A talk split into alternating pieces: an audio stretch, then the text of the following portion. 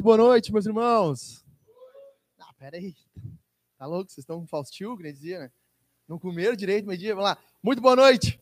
boa noite. Agora sim, o pessoal da live vai achar que eu tô sozinho aqui. Sou lunático. Só eu aqui. Estamos no segundo sermão dessa nova série chamada Praticar. Deu uma bugada aí no design quando baixou, mas faz parte. Assim que a vida funciona. Abra a Bíblia no livro de Tiago, Novo Testamento.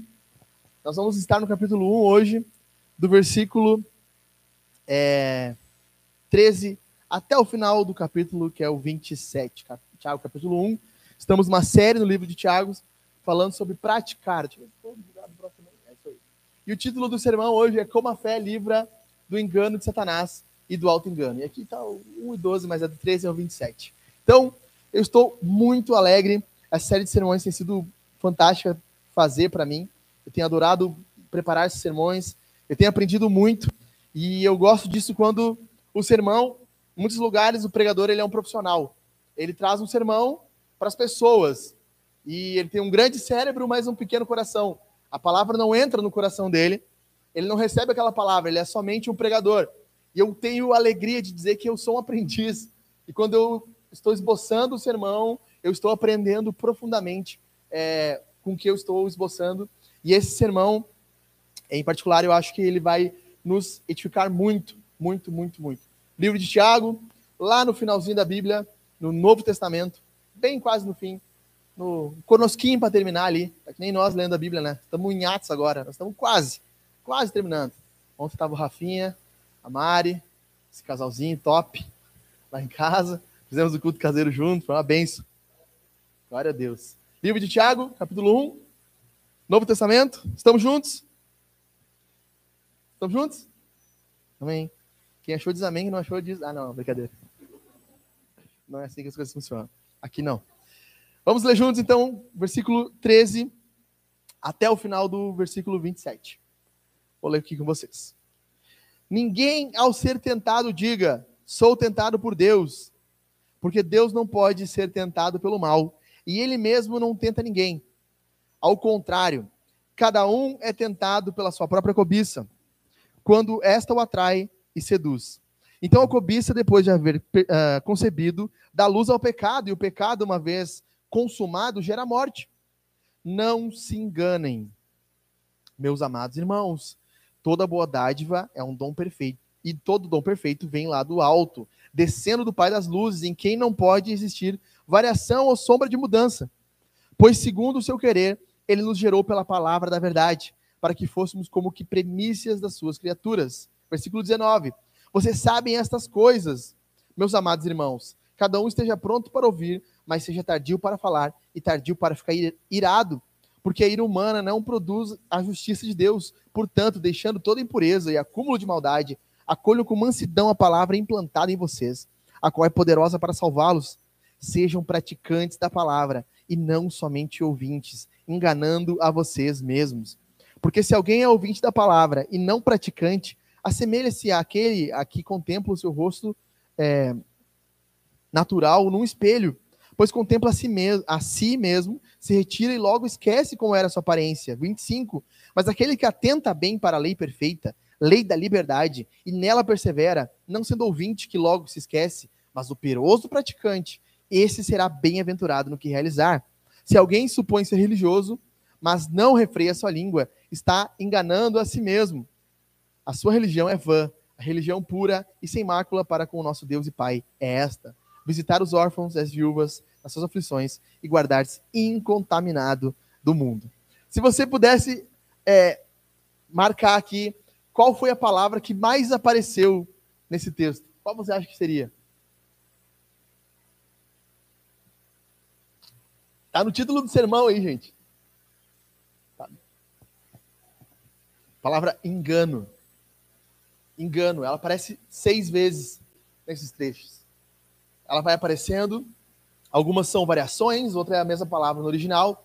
Mas o foco desse, desse, dessa sessão do final do capítulo 1 do Tiago é o engano. E deixa eu contar para vocês: todos nós estamos sujeitos a nos enganar. Todos nós estamos sujeitos a enganar. Nós estávamos numa janta com os, uh, com os amigos nossos há um tempo atrás. E nós morávamos onde mora a Dirce, edifício Canela, certo? É o Canela ou Gramado? Canela.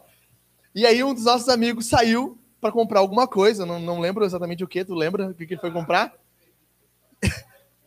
nós morávamos no gramado, nós morávamos no gramado naquela época, viu? Eu me enganei. Nós morávamos no gramado e nós estávamos na casa da, da uma amiga nossa, Jenny, filha da dona Bea. Nós estávamos lá e ele tinha saído para comprar alguma coisa. E o prédio é um do lado do outro, os prédios são iguais, só mudam as cores. E daí esse amigo nosso saiu, ele saiu, foi comprar as coisas, quando ele voltou, ele apertou no interfone lá, tentou, ninguém atendeu, ele abriu o portão, o portão estava meio aberto, o portão é crônico isso, né? Aí entrou no apartamento e começou lá, né? Gente, abre a porta aí, gente. Abre a porta, gente. E a pessoa do lado de dentro, quem que é? Ah, gente, deixa de sacanagem. Sou eu, gente. E abre, abre. Pô, gente, pô, não faz isso. Abre para mim. E a pessoa, eu vou chamar a polícia. Para de perturbar. E ele, pô, Jô, ah, para aí, abre a porta, meu. Jô sempre sacaneando, né? Abre a porta. E o cara batendo na porta até que a mulher abriu e falou: Meu, vou chamar a polícia, sai daqui. O cara se enganou de prédio, se enganou de local e podia ter causado um baita de um problema para si mesmo. Esse é o ponto. As pessoas que estão enganadas, elas não percebem que estão enganadas. Elas só percebem que estão enganadas quando elas já chegam à, à, consequência do engano delas. Para quem não sabe, é, em julho de 1944, os aliados invadiram a praia de Normandia. Mas, como havia muitos espiões, tanto alemães quanto britânicos, os aliados fizeram um falso ataque. Eles, pelas comunicações, se falavam que eles iam invadir tal local com tantos tanques e navios e paraquedistas, e os alemães focaram toda a energia naquele campo de batalha. E é engraçado você olhar os documentários quando você vê que o que eles atiraram lá foram manequins pendurados em paraquedas. Tanques de infláveis, que de longe pareciam ser blindados, mas de perto eram tanques infláveis. A Segunda Guerra Mundial foi, foi ganha por causa de um engano. Os alemães se enganaram aonde ia ser atacado, foram ludibriados pela estratégia dos aliados, e por causa disso a praia de Normandia na França foi invadida. E aquele ponto foi central para a retomada do, do, do continente, que a Grã-Bretanha fica numa ilha, né? não é bem no continente europeu faz parte da Europa, mas não é no continente europeu. Então, nós vamos perceber aqui, nesse trecho, que o engano é algo estritamente é, fatal para nós. E Tiago vai lidar aqui nesse pequeno trecho com dois enganos. O primeiro engano é o engano que Satanás vai tentar causar em nós. E o segundo engano é o auto-engano, quando nós mesmos nos enganamos. Nós vamos focar primeiro nesse trecho, nessa parte de texto. E vamos lembrar de onde nós paramos semana passada. Nós falamos semana passada, Tiago 1 ao 12, falamos sobre provação, sobre dificuldades, problemas. E o título do sermão é Como a fé nos ajuda a superar os dias maus. E nós terminamos mostrando que Deus quer que nós nos alegremos nos dias maus, porque Deus está trabalhando na nossa vida. Porém, o pensamento lógico de Tiago aqui, quando ele está escrevendo essa carta, é o seguinte: alguém poderia pensar assim, puxa vida, mas nessa aprovação que eu passei, ela foi tão terrível que eu pequei. Eu blasfemei contra Deus. Numa aprovação terrível, eu adulterei contra minha esposa. Uma aprovação terrível, eu tive que é, mentir num acidente, num roubo. E aí a pessoa diz: quem é o culpado pelo meu erro? Deus. E o, a diferença não é só de uma letra, existe mais profundidade. A Bíblia diz que Deus testa, como nós vimos, mas não tenta. Quem tenta é Satanás. Satanás é o tentador. Mateus capítulo 4, versículo 3. Então o tentador apareceu para Jesus no deserto. Deus ele nos testa visando aperfeiçoar o nosso caráter e a nossa fé. Satanás nos tenta visando a nossa eh, destruição.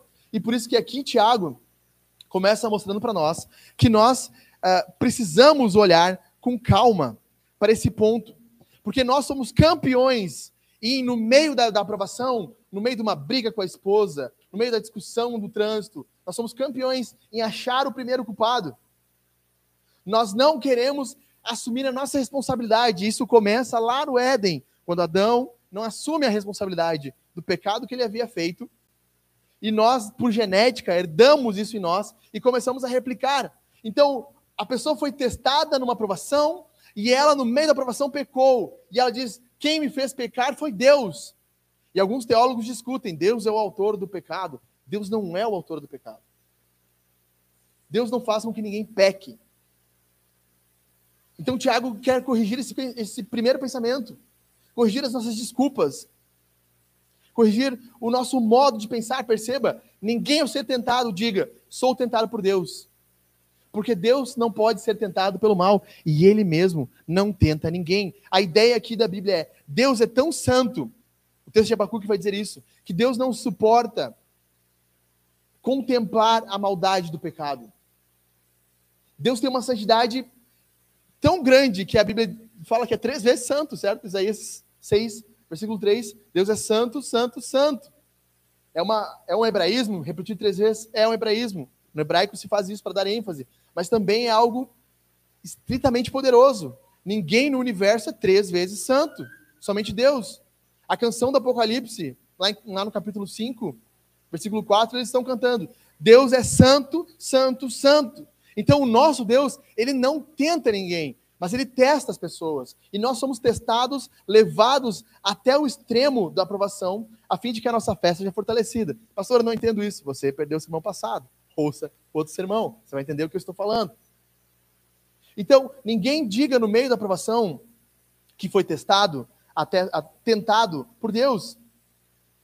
Então, imaginemos a seguinte situação: um homem casado com uma mulher, e essa mulher ela ela tem um, um, um tumor. Vamos reduzir. Sofreu um acidente de carro e ficou é, tetraplégica, certo? Ela precisa de cuidados paliativos, ela não, não consegue se mover sozinha, não consegue comer sozinha.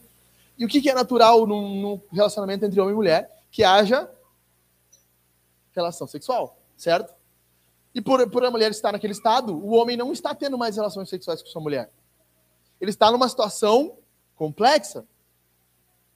E diante dessa situação, esse homem, ele acaba caindo no pecado e adulterando com a mulher dele, qual ele deveria cuidar.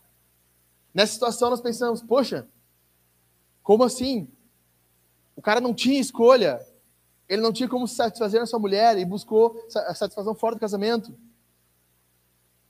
Nós temos essa mentalidade, sempre tentando achar uma justificativa para o nosso pecado. Mas Deus não quer justificativa do nosso pecado. Deus deseja de nós obediência no meio da aprovação, fé no meio da aprovação, constância, como nós vimos. Por isso que 1 Coríntios 10, versículo 13 diz assim: Não sobreveio a vocês nenhuma tentação que não fosse humana. Ou seja, não veio sobre nós nenhuma tentação que não fosse suportável para nós. Ainda nessa situação, esse homem, ainda que fosse levado ao extremo, nesse ponto, e Paulo continua dizendo: Mas Deus é fiel e não permitirá que vocês sejam tentados além do que podem suportar. Então, essa desculpa que eu não tive como evitar, sabe? Ela, ela começou a gritar comigo e eu tive que gritar de volta. Quantos homens vão dizer isso, né? Eu tive que me impor, eu tive que levantar a voz, eu tive que ser rude. Não é desculpa. não é desculpa. Mas Deus é fiel e não permitirá que vocês sejam tentados além do que podem suportar. Pelo contrário, juntamente com a tentação, proverá livramento para que vocês a possam suportar.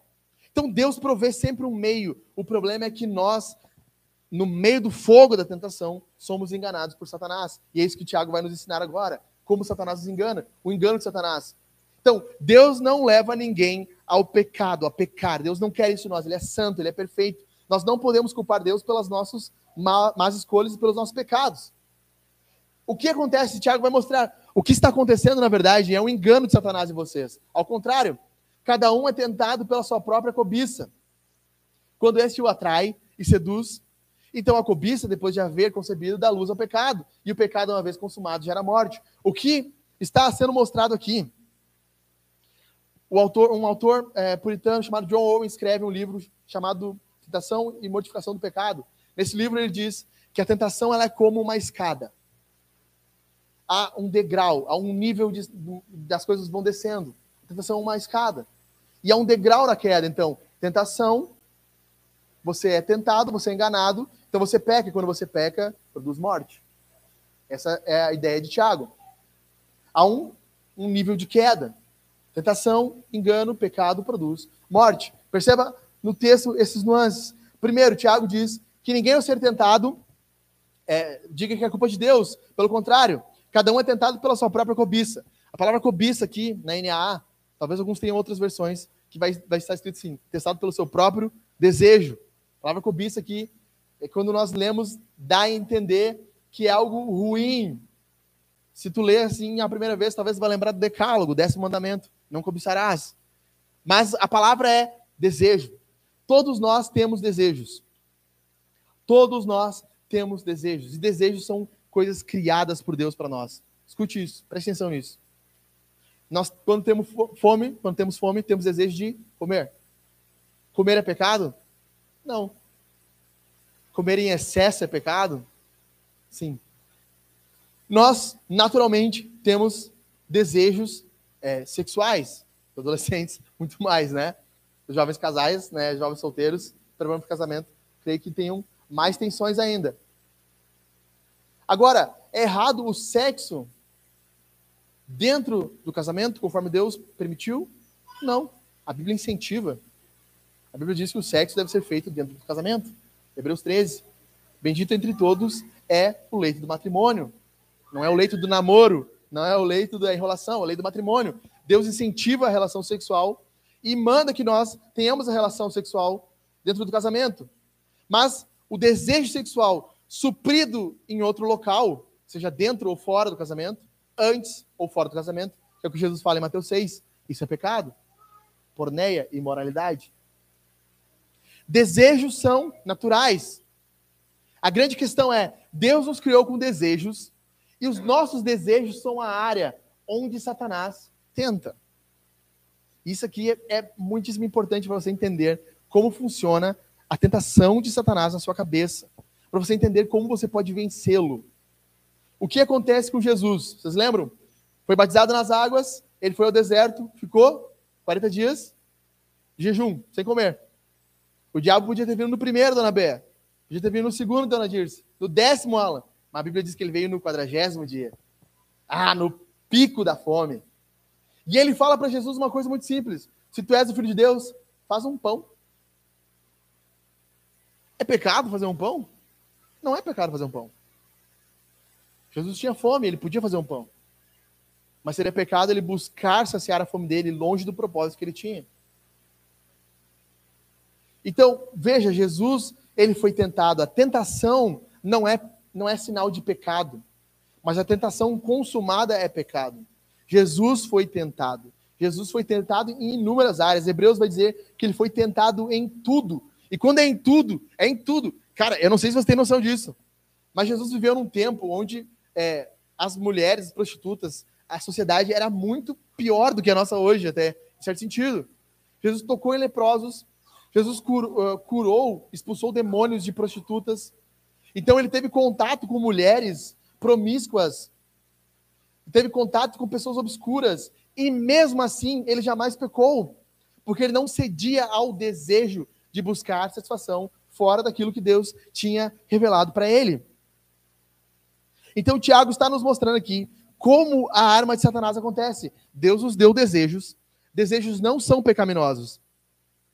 Mas no, Satanás, o que acontece? Ele nos engana. Olha o que Tiago diz aqui.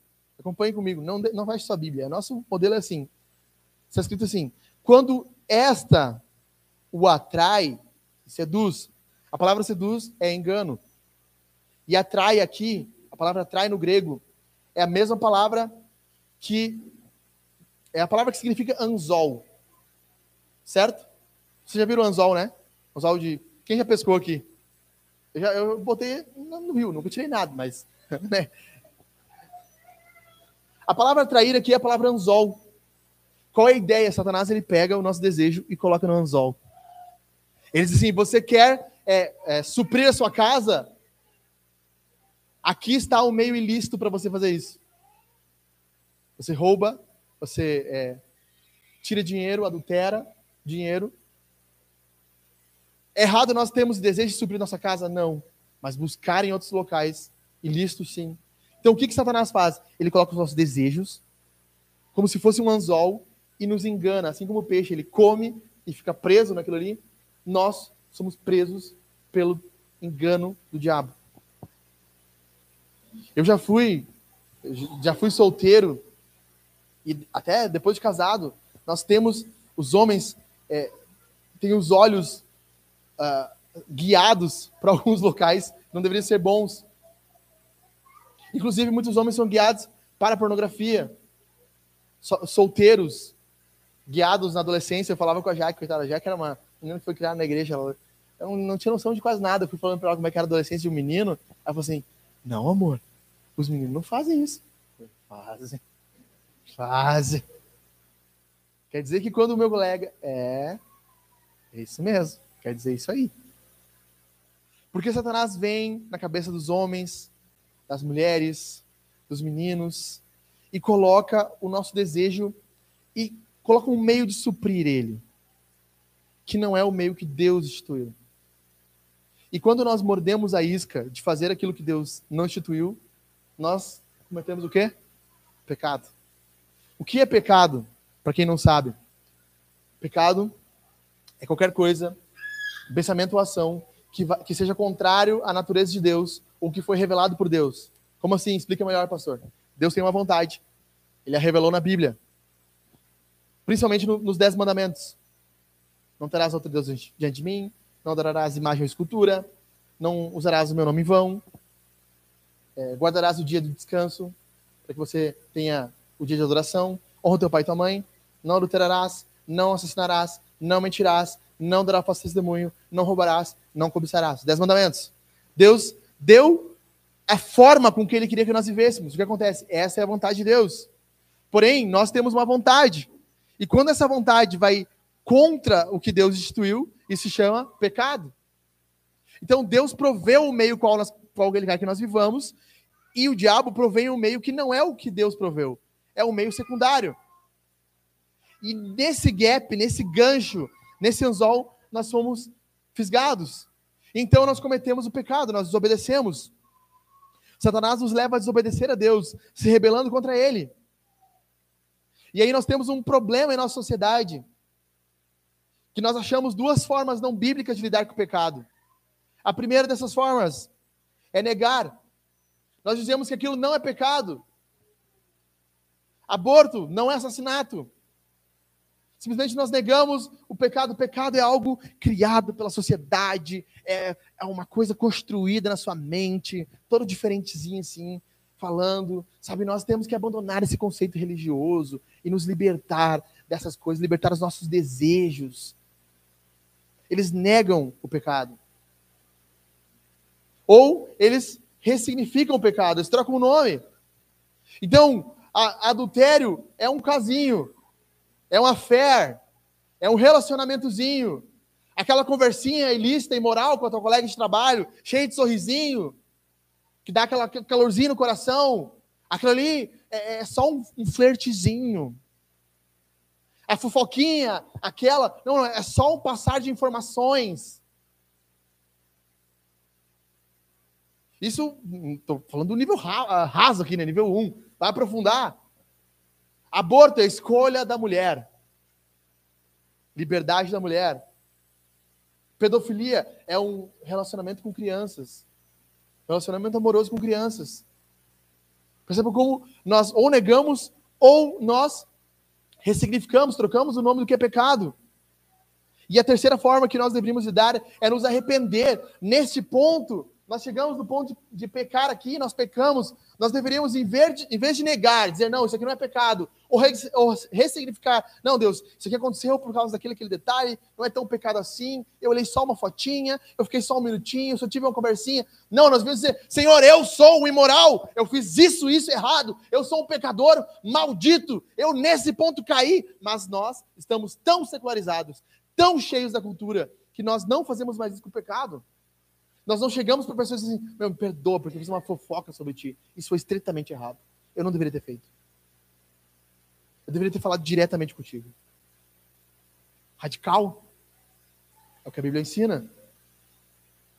O pecado, quando é consumido, ele gera morte. A ideia de Tiago é como se fosse uma gravidez. Então, você pecou, você vai morrer. Todo mundo morre, né? Se você não sabia isso, você vou morrer. Essa é a notícia de hoje. O coach dos fracassos. Eu e você vamos morrer. A Bíblia deixa claro que a morte entrou no mundo por causa do pecado. Adão pecou, Romanos 5, então a morte entrou no mundo, todos nós pecamos. Todos nós vamos morrer. Porém, a Bíblia deixa claro que existe uma segunda morte. Se não bastasse uma só, né, William? Tem duas. Qual é a segunda morte? Lago de fogo, o inferno. Se nós chegamos até o pecado e vamos receber a morte, nós podemos morrer uma vez e depois ser ressuscitados, ou morrer uma ou morrer duas vezes e queimar para sempre no inferno. Neste ponto, meus irmãos, a Bíblia diz em Romanos 6, versículo 23: o salário do pecado é a morte.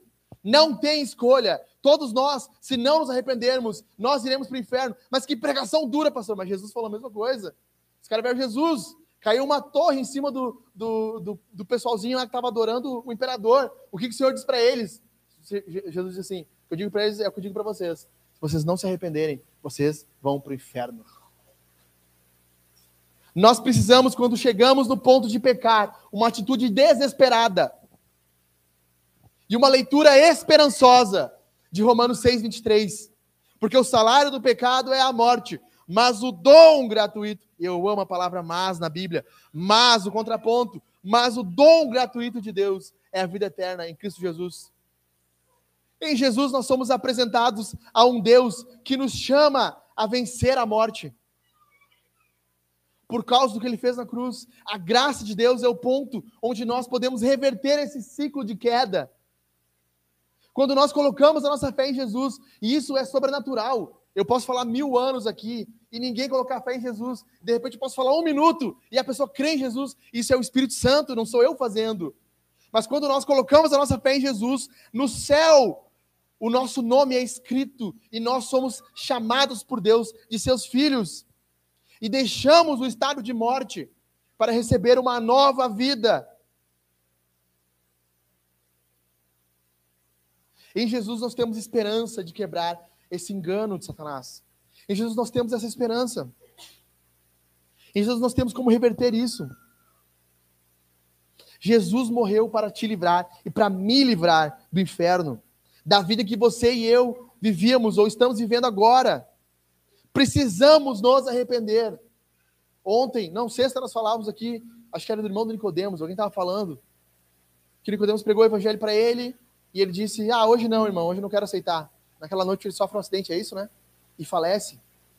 Nós não temos certeza de quantos dias, quantas horas, quanto é o nosso tempo nós não temos essa certeza, nós precisamos hoje, durante esse culto, durante esse sermão, começar a trazer à mente os nossos pecados, listá-los, mostrar ao Senhor: isso eu fiz, isso eu fiz, isso eu fiz. Eu preciso da tua graça, eu preciso do teu amor, eu preciso reverter esse estado de queda.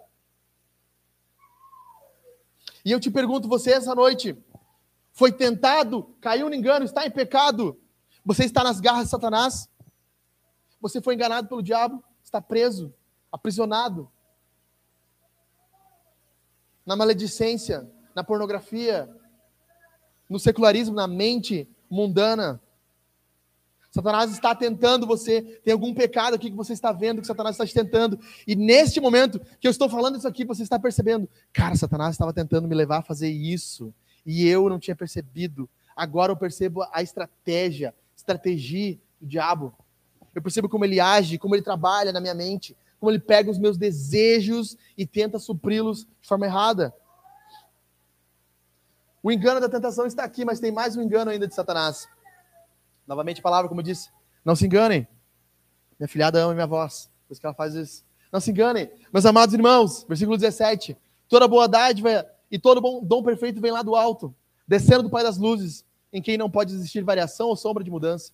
Pois segundo o seu querer, ele nos gerou pela palavra da verdade, para que fôssemos como as primícias das suas criaturas.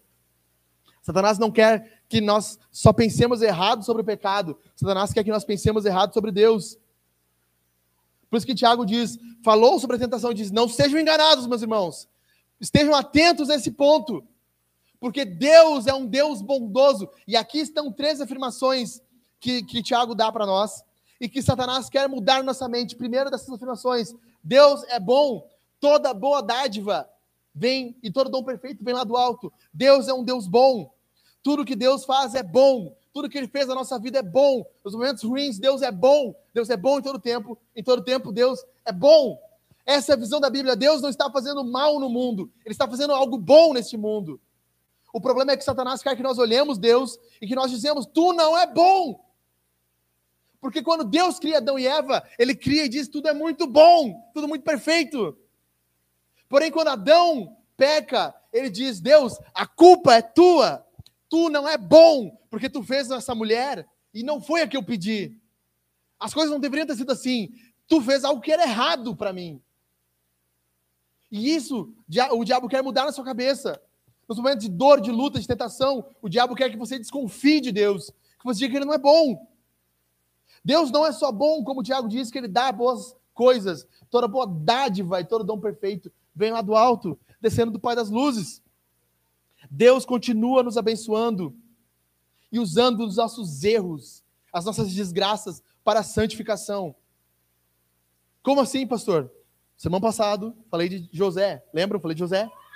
Não lembra, é normal. É, o pastor, ele não tem aquela, aquela expectativa, Júlio, que no, no próximo domingo as pessoas lembram do sermão. Por isso que fica gravado, para vocês ouvirem de novo. Então, eu falei da história de José. E José tinha tudo para chegar diante de seus irmãos e dizer: Cara, eu quero que vocês morram. Mas José fala um dos versículos mais lindos do Antigo Testamento. Gênesis 50, versículo 22.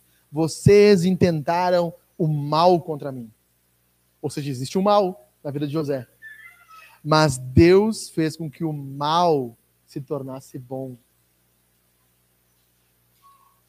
Embora na nossa ótica os problemas que nós passamos, as tentações que nós temos, sejam tentações que nos levem, nos forcem a algo ruim, que nós não esperamos, que nós não queremos, uma cobrança, uma dívida, uh, um acidente de carro, Deus está usando essas situações, não para nos tentar, mas para nos testar e nos transformar ele continua sendo bom.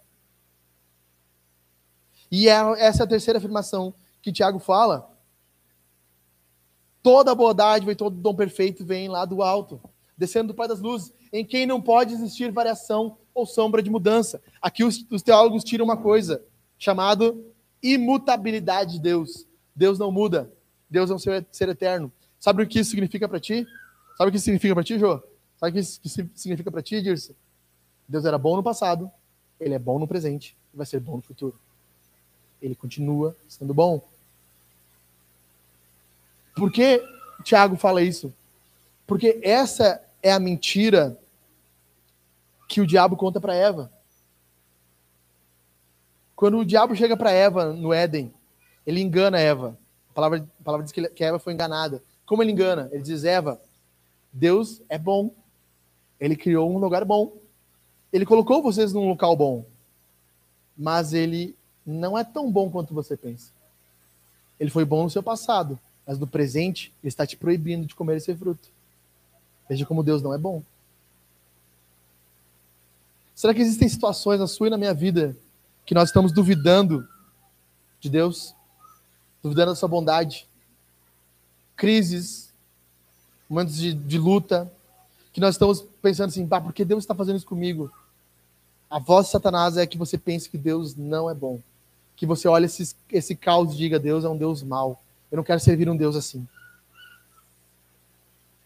Mas Deus continua sendo bom no passado, no presente e no futuro. Então Tiago dá a cartada final, o super trunfo, o truco, a canastra, né, Everton? Ele dá o golpe final aqui. Qual é o golpe final? Versículo 18. Pois, segundo o seu querer, ele nos gerou pela palavra da verdade, para que fôssemos como que primícias suas criaturas. O que Tiago está dizendo aqui? Duas táticas infalíveis para você vencer o diabo. Primeira, Deus nos gerou. Isso aqui significa uma coisa: novo nascimento. Nós nascemos uma vez e nós precisamos nascer de novo. E quando nós nascemos de novo, quando nós nascemos do Espírito Santo, quando nós somos gerados de novo, e aqui os espíritas dizem que nascer de novo é reencarnar. Não é isso. Na Bíblia, nascer de novo é quando Deus de forma sobrenatural, ele troca o nosso coração. Ezequiel 36. Ele tira o coração de pedra, coloca um coração de carne, um coração que tem novos desejos. E essa é o ponto. Como nós vencemos Satanás? Através da ação do Espírito Santo na nossa vida, onde novos desejos são depositados. Os teólogos dizem uma coisa: que quando Deus criou Adão, Deus criou Adão com, com a possibilidade, não pecar. No latim, não pecare. Os caras são bons né? Viu? Não pecare. Mas quando Adão cai na queda, ele come, ele e Eva comem o fruto, a situação muda de não pecare para não posso não pecare. Ou seja, eu não posso mais deixar de pecar. Agora se torna natural pecar. Porém, quando o Espírito Santo faz alguém nascer de novo, a condição volta para posso não pecar. Eu posso não pecar. Eu posso dizer não. Eu posso simplesmente olhar uma situação terrível e dizer: não, não vou fazer isso. Eu vou obedecer a Deus. E isso é obra da graça de Deus na nossa vida. Foi quando Deus nos gerou, nos chamou de filhos seus, nós entendemos que nós temos uma nova natureza, uma nova realidade. Nós vivemos de novas regras. Nós somos agora de um novo povo. Esse é o primeiro ponto. Saber que nós somos gerados, nosso coração foi gerado em Deus, nossos desejos foram transformados. O segundo, um contato profundo com o quê? O que que gera? Português básico. Ele nos gerou pelo quê? Pela? Todo mundo junto no 3. 1, 2, 3. Pela? Pela palavra. Meus irmãos, se você não lê isso aqui, ó, você nunca vai aprender. Você nunca vai vencer o pecado. Qualquer cristão que não lê a Bíblia, ele é um escravo do pecado. A palavra é o ponto principal para nós vencermos as dificuldades. Por quê? Porque é na palavra onde nós encontramos a fé. É na palavra onde nós aprendemos sobre quem Deus é. É na palavra onde nós aprendemos quem Jesus é, o que ele fez por nós e o que Deus espera de nós. Sem a palavra, nós não vamos conseguir. Se o primeiro desse engano é o engano de Satanás, o segundo é o auto-engano. Vocês sabem essas coisas que Tiago está falando. Cara, vocês sabem. As pessoas sabiam disso aqui. Tem como nós termos conhecimento intelectual de algo? Tem. Meus amados irmãos, vocês sabem. Então cada um esteja pronto para ouvir, mas seja tardio para falar, tardio para ficar irado. Porque a ira humana não produz justiça de Deus. Portanto, deixem toda impureza e acúmulo de maldade e acolham com mansidão a palavra implantada em vocês, a qual é poderosa para a salvação. Tiago vai nos mostrar aqui que existe um segundo auto-engano. Quando nós sabemos, mas não vivemos. Nossa mente está encharcada pelo conteúdo da verdade, mas nossa vida não está derramando a verdade. Tem como isso acontecer. E como nós mudamos esse status na nossa vida? É simples. Muito simples. Tiago vai dar três, três dicas aqui. Primeiro, ouvir. Segundo, praticar. Terceiro, expressar. Nós vamos caminhando para o final aqui. Primeira forma de nós vencermos, nós precisamos estar atentos, ouvir. Esse é o problema. Pessoas orgulhosas são rápidas em falar. Pessoas orgulhosas são rápidas em manifestar sua opinião. Ah, o pastor diz isso, mas eu discordo. Deus falou isso na palavra dele, mas eu acho que isso aqui é muito antigo. Isso aqui foi escrito há dois mil anos atrás. As coisas não eram assim.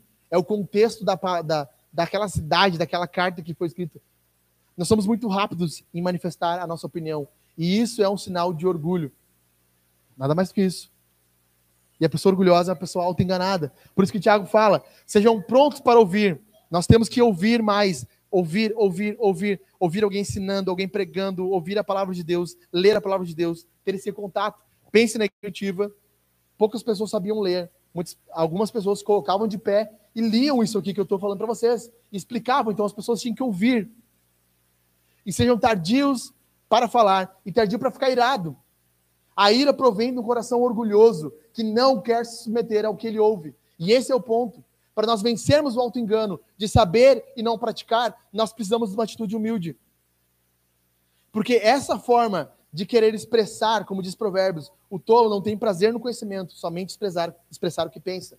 Aquele que fala muito tem muito pecado no falar. Ou seja, o orgulho está por detrás. E por mais que pareça que a ira humana, e aqui não é raiva, mas é inflamação humana. Está falando do fogo. A, ideia no original é essa, algo que inflama para fora.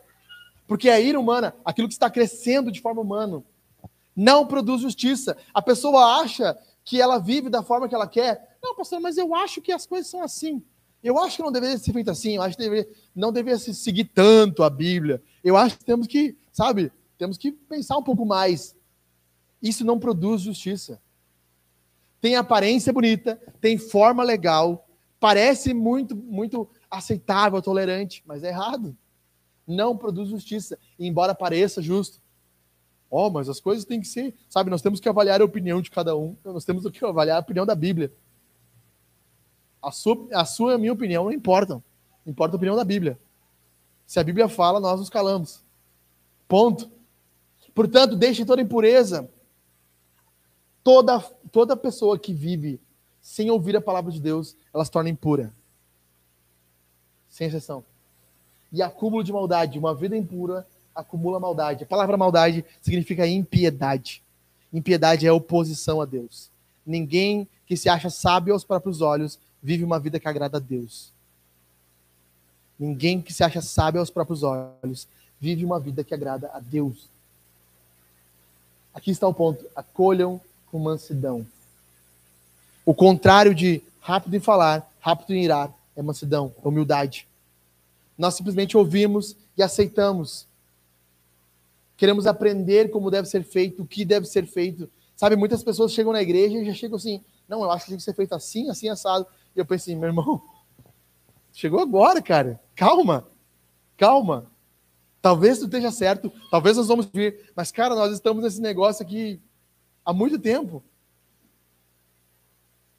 Então, sabe, pessoas são orgulhosas, elas não querem ouvir, e para vencer esse orgulho, para nós nos tornarmos bons ouvintes, nós precisamos de humildade. Talvez você é um orgulhoso. Se você ouve e pensa em mas fala em pensamento. Queridos Amanda, pai, parece a minha voz está dentro da minha cabeça. É, minha filha, é, é o teu pensamento. Isso chama pensamento, a tua consciência. Talvez nós não expressamos com a boca, mas nós pensamos. É, mas isso não é bem assim. Sabe, a pessoa está falando com a gente e já está interrompendo ela mentalmente. Isso se chama orgulho. Nós precisamos acolher a palavra. E essa é ideia. Nós precisamos entender que as coisas não vêm de nós. O que, é acolher? É alguém que dá algo para você. Não é seu. O conhecimento bíblico, o conhecimento da palavra de Deus, não é nosso, é dado de graça. Nós precisamos receber aquilo, acolher aquilo. O primeiro desse auto-engano, então, é ouvir, é praticar, saber e não praticar. Como nós vencemos ouvindo. O segundo, como é que nós vencemos o auto-engano? Praticando. Por isso que Tiago diz que nós devemos praticar. Então, para, para praticar, perceba que esse é o ponto de Tiago. Nós temos que deixar de ouvir de forma superficial. Porque se nós só ouvimos, mas não praticamos, o que o Tiago está dizendo aqui? Vocês estão enganando a você mesmo. O que, que é isso? Auto-engano. Porque se alguém é ouvinte da palavra e não praticante, assemelha-se a alguém que contempla o seu rosto natural no espelho. Quantos de nós olhamos no espelho rapidinho, agitamos o cabelo Daqui a pouco nós estamos saindo, estamos olhando no vidro do carro para ver como é que nós estamos. Será que não ficou borrado o meu batom, né, Mari? Minha maquiagem, sabe? Será que não, não tem uma coisa no meu cabelo aqui? Né, William? Será que não tem uma coisa presa no meu cabelo aqui, né? Quantos de nós somos assim? Tiago está dizendo: a pessoa que ouve e não pratica, o problema dela é uma coisa só: falta de atenção. Falta de atenção. Porque contempla a si mesmo, se retira e logo esquece. Então, para nós praticarmos, nós precisamos de uma mentalidade mais profunda. Agora perceba o que Tiago fala, mas aquele que atenta, por isso que eu digo, falta de prática é falta de atenção. E o que é atenção? Atenção é meditar, parar, olhar. Por isso que Tiago diz que nós temos que fazer o quê? Atentar, meditar. E ó, não é yoga. Hum, entendeu? Não é isso aqui. Meditar não é isso aqui. Meditar é quando você pega um texto bíblico e você pega aquele texto e fica olhando para ele. Você pega um texto de João 3,16, porque Deus amou o mundo de tal forma que entregou seu único filho para que é, o mundo seja salvo, não se perca, mas tenha vida eterna. Certo? Você pega esse texto e olha, e você, você pensa assim: quem fez o quê nesse texto? Parece bobo, né? O pessoal do português, quem é o sujeito desse texto? Quem fez o quê? Quando você medita, você pare com atenção. Deus, Deus fez algo. O que, que ele fez? Amou. E o amor de Deus fez o quê? Enviou.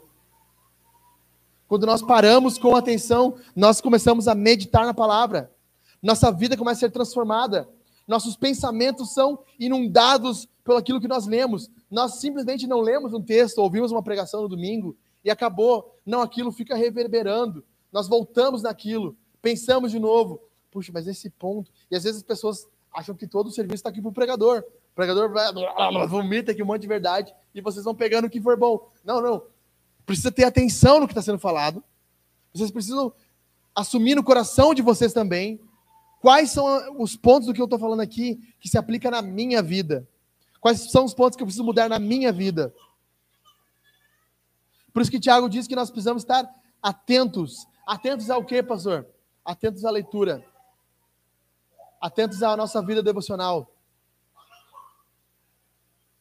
Nós precisamos estar atentos à pregação. E por isso que eu falo várias vezes, pessoal, ó, atenção aqui, foca em mim. Não é porque eu quero ser estrela do show, não é isso aí. É porque eu quero que vocês prestem atenção. Por que, que as crianças estão no Kids?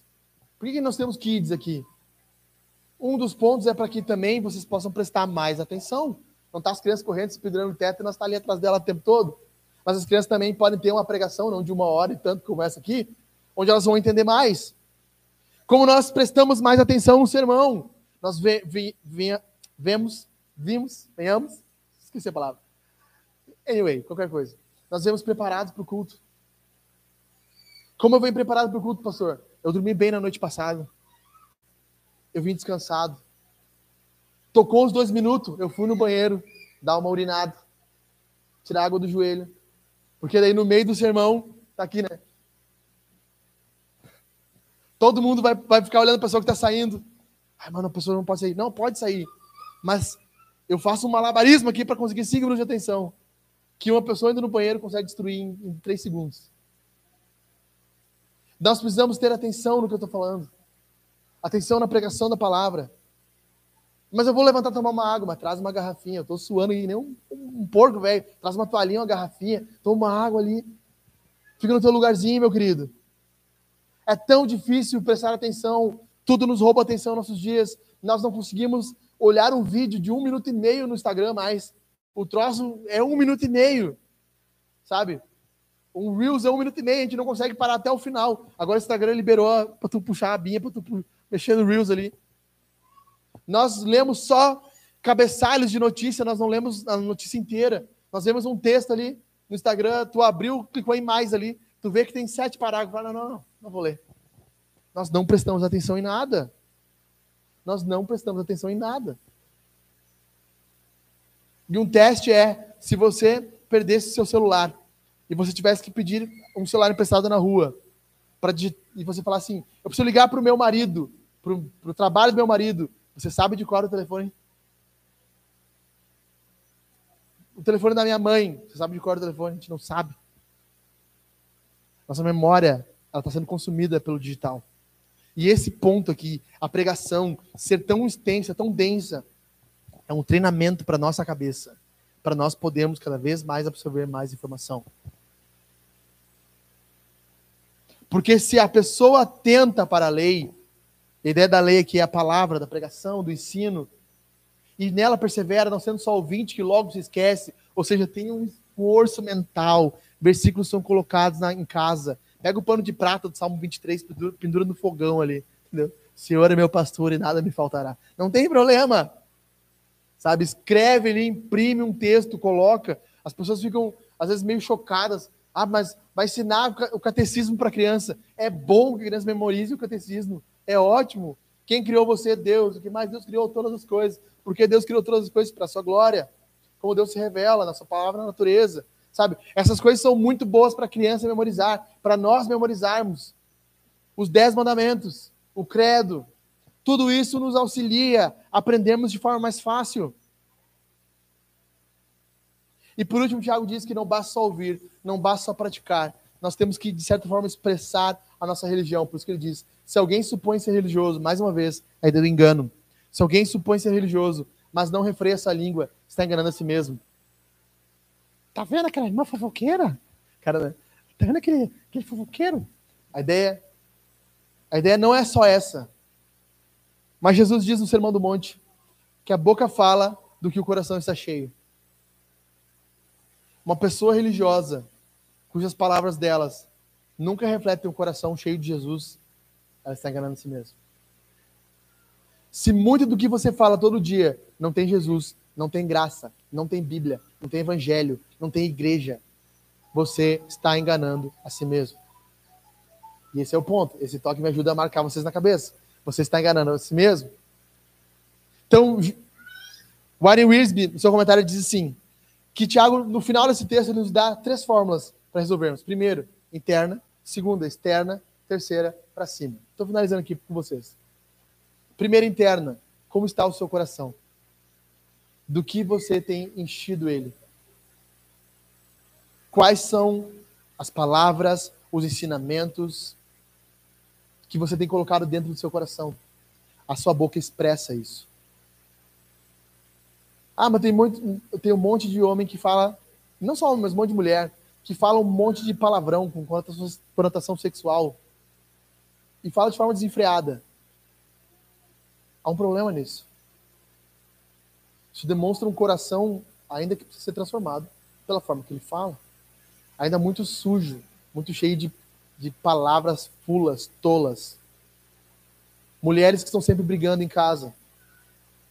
Estão sempre discutindo a forma como elas falam revela que o coração delas é um coração não religioso. Homens irados. A forma que, que nós nos iramos e falamos demonstra que o nosso coração não é um coração alcançado por Jesus. E nós estamos nos enganando. Temos que olhar primeiro para dentro. Tiago diz: nós temos que olhar para fora. A religião pura, sem mácula para com, os nossos, para com o nosso Deus e Pai é esta: visitar os órfãos e as viúvas nas suas aflições ou seja, uma religião que não demonstra amor pelo próximo não é uma religião de verdade. Os órfãos e as viúvas eram os mais necessitados daquela época, porque óbvio, homens trabalhavam, mulheres não tinham como se uh, como ter dinheiro. Então, se a criança perdia o pai, era óbvio que ela ia passar fome. Se a mulher perdia o marido, era óbvio que ela ia passar fome. Então a igreja entendia que a família daquela mulher o pai daquela mulher, daquele filho órfão, e o marido daquela mulher que perdeu o seu marido era a igreja. E eles é que deveriam cuidar do próximo. Eles é que deveriam cuidar das, das, dos órfãos, das viúvas. A igreja de Atos 2, lá no livro de Atos, quem sabe a gente prega o livro de Atos aqui, se Deus permitir um dia, diz que eles vendiam tudo que possuíam entregavam aos pés dos apóstolos. Dessa forma, ninguém passava necessidade alguma. Atos 4 diz a mesma coisa, que eles distribuíam a renda entre si, de forma que todos tinham o suficiente para viver.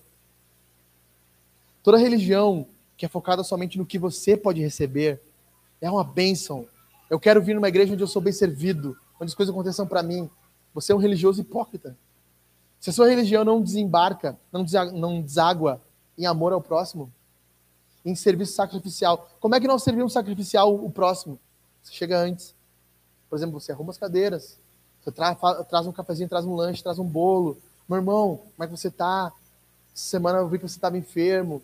Quero ir na sua casa visitar, eu quero orar por você. Quero orar por você. A irmã lá que teve um filho, a, Gabi agora é próxima, até, filho na igreja aqui, né? Então, quando uh, nascer o pequeno Samuel, né? Deu confusão. Samuel, como a igreja serve, né, dona Dirce? O, o, a família. Vendo se eles têm alguma necessidade. Talvez as irmãs indo lá, ajudar, cuidar, limpar. Não deu na última vez, né, Jô? A gente lembra que teve alguns interpéries ali no meio. Mas seria o ideal, que nós cuidássemos uns dos outros. Irmãos passando por, por alguma aflição, nós vamos lá, nós oramos por ele. Nossa religião, se ela não for prática, ela é uma religião falsa. João diz na sua carta, em 1 João 3, nisso conhecemos o amor, que Cristo deu sua vida por nós. Portanto, também nós devemos dar a nossa vida pelos nossos irmãos. Dar o quê? A nossa vida. O que é a nossa vida? Minha casa, meu carro, minha família, meu tempo, meu dinheiro, meus dons, meus talentos, tudo para os meus irmãos. Nada é meu, tudo é nosso. Ah, mas isso é comunismo? Não, isso é cristianismo. Comunismo é quando o Estado pega e dá migalhas para algum. O cristianismo é quando tudo é de todos. Porque todos somos um em Jesus. A tua dor é minha, a tua alegria é minha. A tua tristeza, nós vamos supri-la. A tua dor, nós vamos supri-la.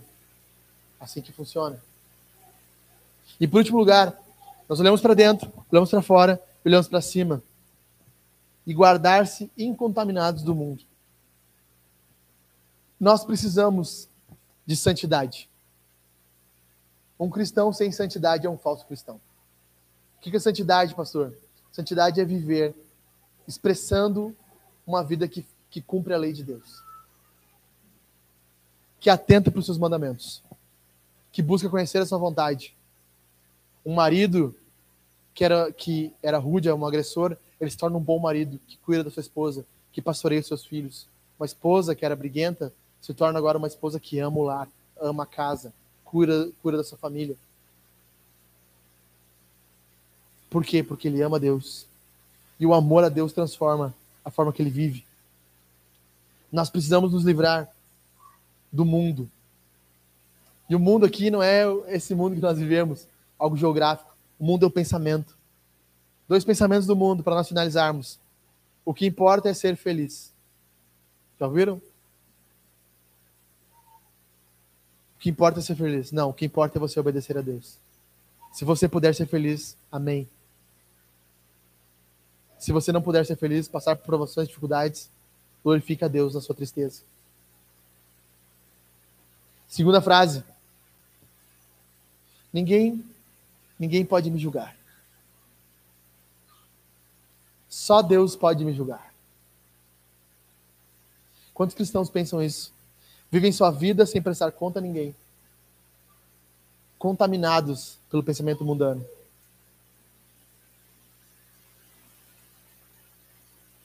Você é alguém orgulhoso, rápido em falar, rápido em expressar suas opiniões, ou humilde, que acata a palavra de Deus, submete a palavra. Você tem uma atitude de, de aprendiz e quer ouvir e quer praticar a palavra de Deus. Ou você é um orgulhoso. Você chega no piloto do avião, né, Alan? Bate na porta do comandante, o comandante, seguinte, ó. Quando tu for sair dessa pista aqui, tu faz, tu dá uma aceleradinha e tu, tu cuida para não chacoalhar. Quando tu vai chacoalhar, tu aperta esse botão aqui. Ô comandante, tu já pilotou um avião? Não, não, não. Tá, então tu não dá opinião nenhuma. Tu não sabe nem o que tá falando.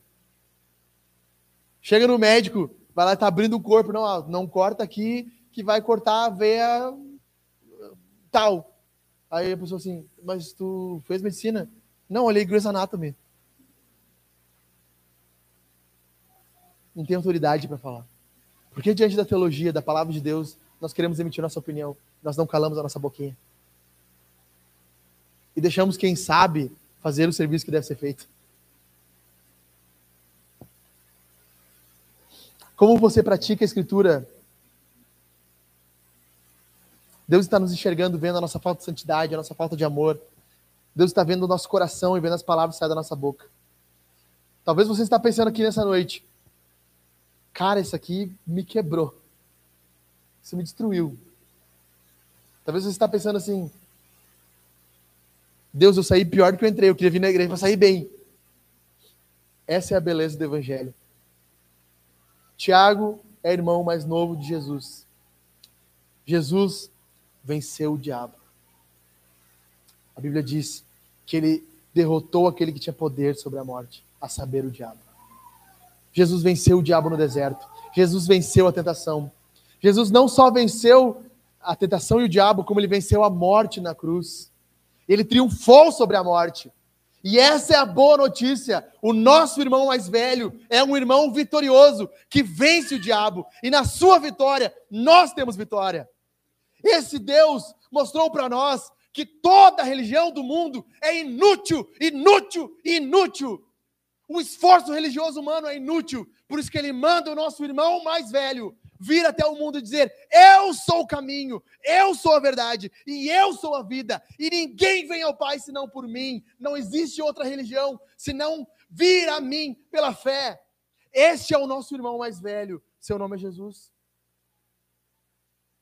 Ele vence as nossas fraquezas. Fique de pé, nós vamos encerrar aqui orando. Esse é o momento que a professora do cultinho fala: graças a Deus, ele terminou. Jesus é bom demais, meus irmãos. Jesus é bom demais. É bom demais. Nós vamos cantar a música número 3 aqui.